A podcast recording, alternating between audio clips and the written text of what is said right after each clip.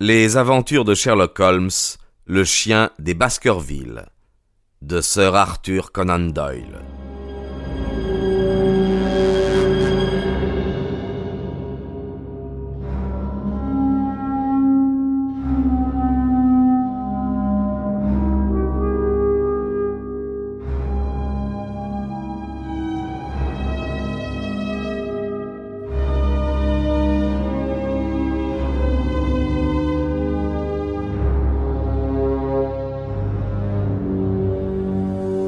Chapitre 6 Le château de Baskerville Au jour indiqué, Sir Henry Baskerville et le docteur Mortimer se trouvèrent prêts et nous partîmes pour le Devonshire ainsi que cela avait été convenu. Sherlock Holmes m'accompagna à la gare afin de me donner en voiture ses dernières instructions. Je ne vous troublerai pas, me dit-il, par l'exposé de mes théories ou par la confidence de mes soupçons. Je désire simplement que vous me teniez au courant des faits, jusque dans leurs plus petits détails. Reposez-vous sur moi du soin d'en tirer les déductions qu'ils comporteront. Quelle espèce de faits dois-je vous communiquer demandai-je. Tous ceux qui vous paraîtront touchés à l'affaire, même de loin. Renseignez-moi sur les relations du jeune Baskerville avec ses voisins, et sur tout ce que vous pourrez recueillir de nouveau concernant la mort de Sir Charles. Je me suis livré ces jours derniers à quelques enquêtes dont le résultat, je le crains fort, aura été négatif. Une seule chose me semble certaine. Monsieur James Desmond, l'héritier présomptif, est un parfait galant homme. Cette persécution n'émane pas de lui. Nous devons donc éliminer ce clergyman de nos calculs. Il ne reste plus que les personnes qui entoureront Sir Henry Baskerville sur la lande. Ne pensez-vous pas qu'il serait bon de se débarrasser immédiatement du couple Barrymore? Non, non, nous commettrions une faute. Innocent, ce serait une cruelle injustice.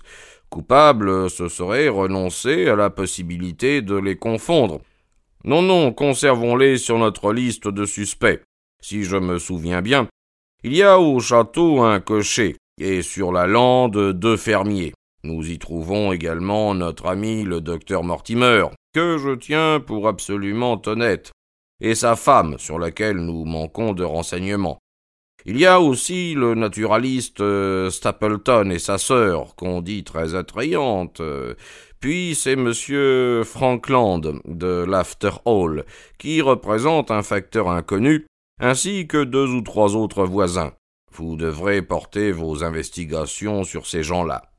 Bien, j'agirai de mon mieux. Je suppose que vous emportez des armes? Oui, j'ai cru bien faire de m'en munir. Certainement. Jour et nuit, ayez votre revolver à portée de la main, et ne vous relâchez jamais de vos mesures de prudence.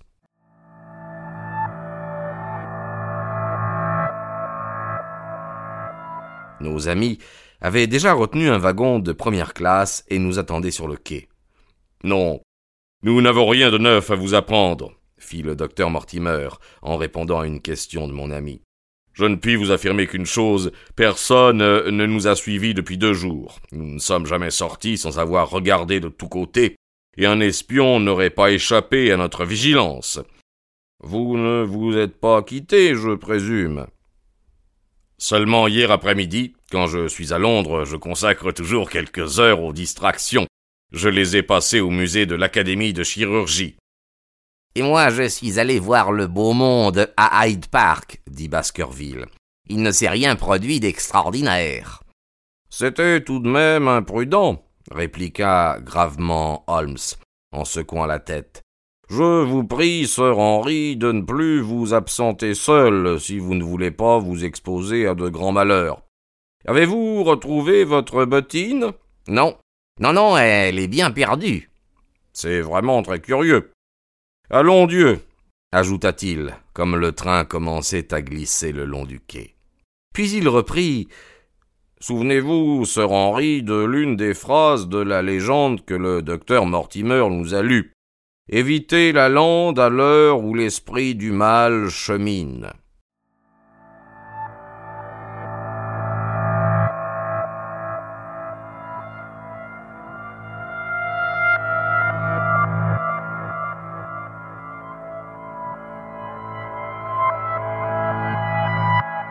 Passer la tête par la portière pour regarder encore le quai que nous avions déjà laissé bien loin derrière nous, et j'aperçus la grande silhouette de Sherlock Holmes immobile et tournée vers nous.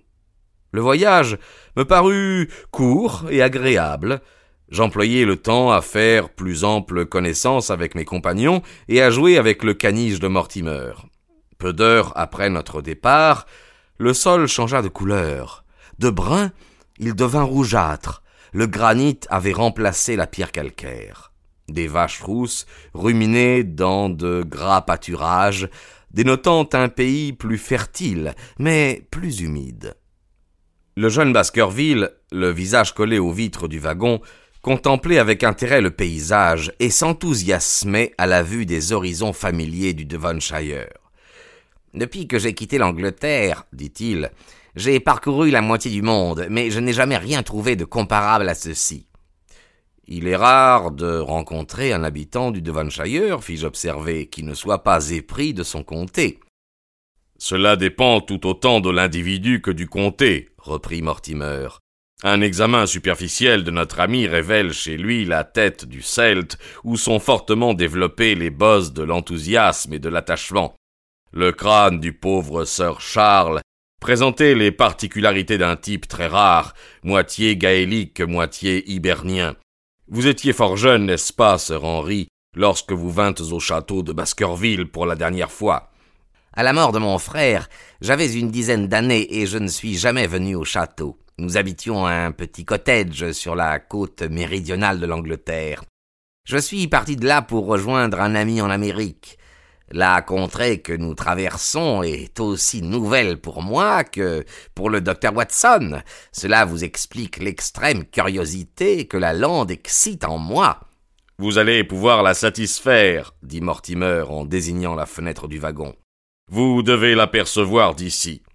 Dans le lointain, au-dessus de la verdure des champs et dominant une pente boisée, se dressait une colline grise, mélancolique, terminée par une cime dentelée dont les arêtes, à cette distance, perdaient de leur netteté et de leur vigueur.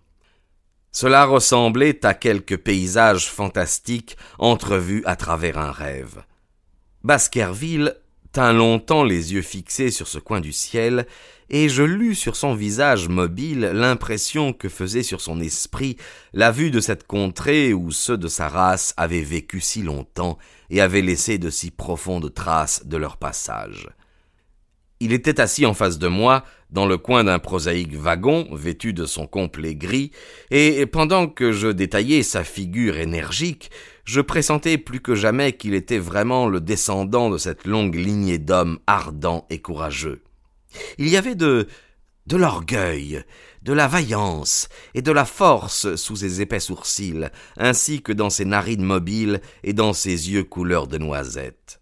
Si, sur cette lande d'aspect sauvage, nous devions entreprendre une enquête difficile et périlleuse, nous aurions dans Sir Henry un compagnon avec lequel on pouvait tenter l'aventure, certain qu'il saurait en partager bravement tous les dangers.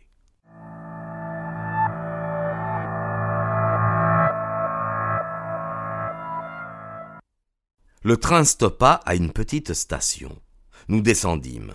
Dehors, au-delà d'une petite barrière peinte en blanc, attendait une voiture attelée de deux cops. Notre arrivée constituait sûrement un grand événement, car le chef de gare et les hommes d'équipe se précipitèrent au-devant de nous pour prendre nos bagages. C'était une simple halte au milieu de la campagne.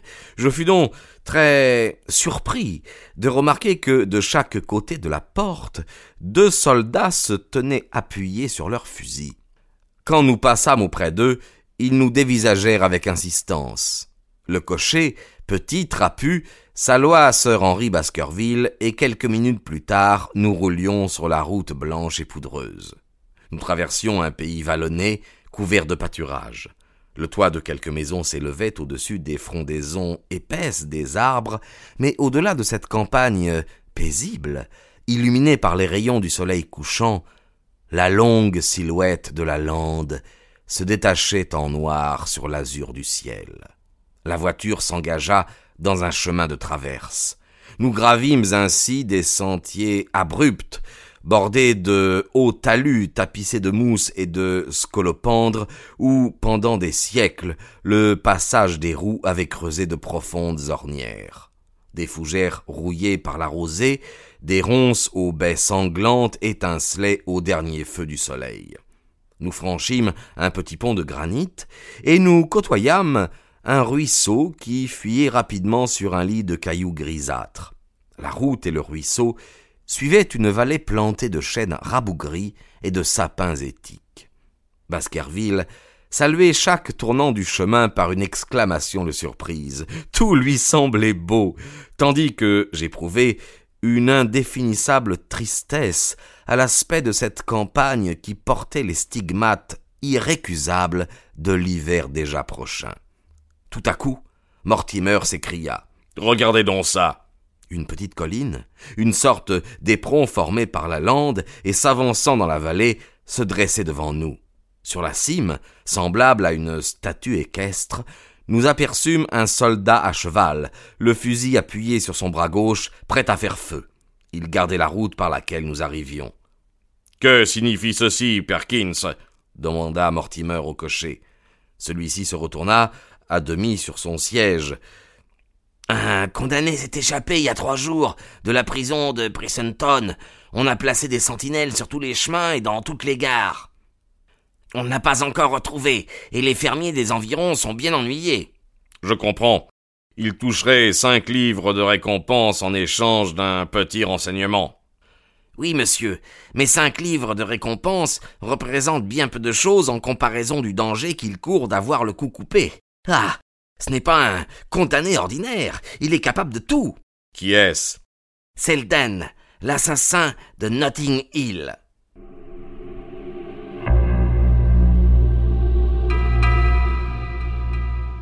Je me souvenais parfaitement de ce crime.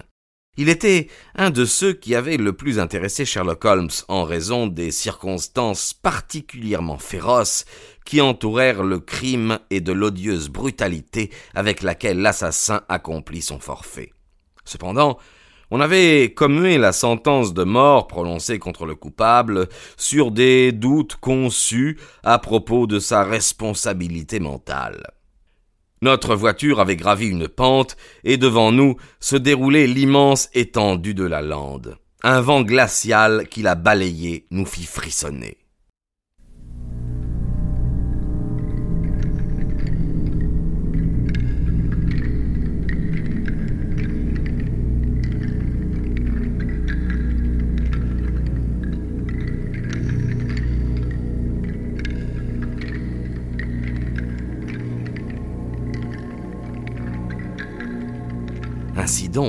Quelque part sur cette plaine désolée, se terrait comme une bête sauvage cette infernale créature dont le cœur devait maudire l'humanité qu'il avait rejetée de son sein.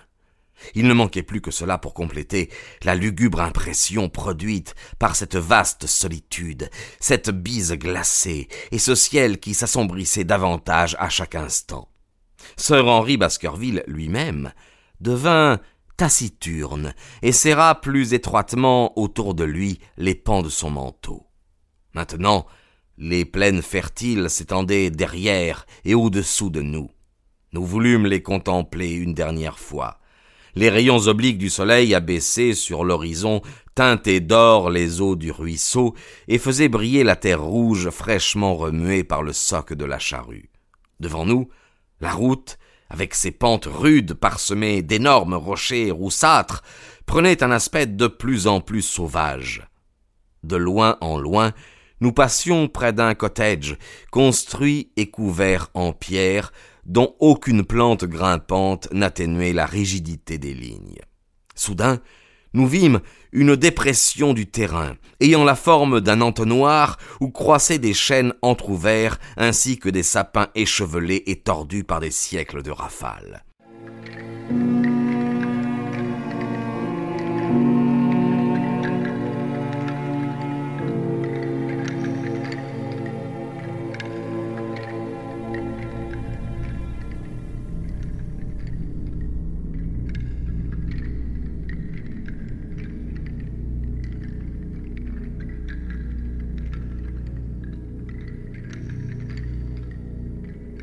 Deux hautes tours effilées pointaient au-dessus des arbres. Le cocher les désigna avec son fouet. Le château des Baskerville, dit-il. Les joues empourprées, les yeux enflammés, sœur Henri s'était levée et regardait. Quelques minutes après, nous atteignîmes la grille du château, enchâssée dans des piliers rongés par le temps, mouchetés de lichens et surmontés de têtes de sangliers, armes de Baskerville. Le pavillon du portier n'était plus qu'une ruine de granit noir, au-dessus de laquelle s'enchevêtrait un réseau de chevrons dépouillés du toit qu'il supportait jadis. En face, s'élevait un nouveau bâtiment dont la mort de sir Charles avait arrêté l'achèvement. La porte s'ouvrait sur une avenue où les roues de la voiture s'enfoncèrent dans un lit de feuilles mortes. Les branches des arbres séculaires qui l'abordaient se rejoignaient au-dessus de nos têtes pour former comme un sombre tunnel.